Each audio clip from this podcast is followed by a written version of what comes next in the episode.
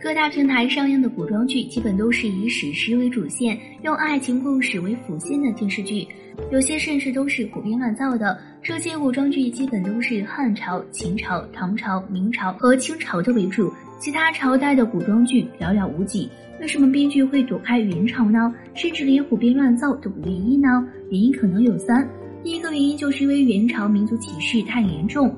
众所周知，元朝是蒙古族建立的。忽必烈建立元朝之后，就立马实行了一些不平等的民族制度。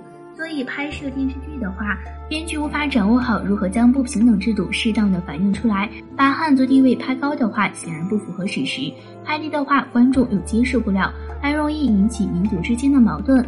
所以大部分的编剧都不愿意背这个锅，自找麻烦。第二个原因就是元朝是一个短命的王朝。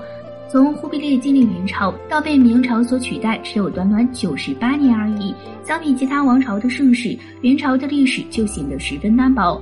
元朝是由武将统治的，所以他们并不注重史料的记载，所以至今留给我们的史实不是很多。我们就是打算拍摄一部关于元朝的电视剧，都有一点困难。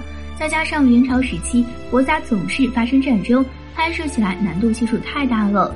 第三个原因就是元朝统治太过血腥暴力。元朝是蒙古族在刀剑和马背上面获得的，可想而知这其中的残暴指数。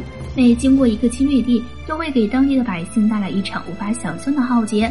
如果要拍摄电视剧的话，就很难把元朝统治者的残酷和暴力完全的展示出来。如果全都拍摄出来的话，就很容易给观众造成不良影响。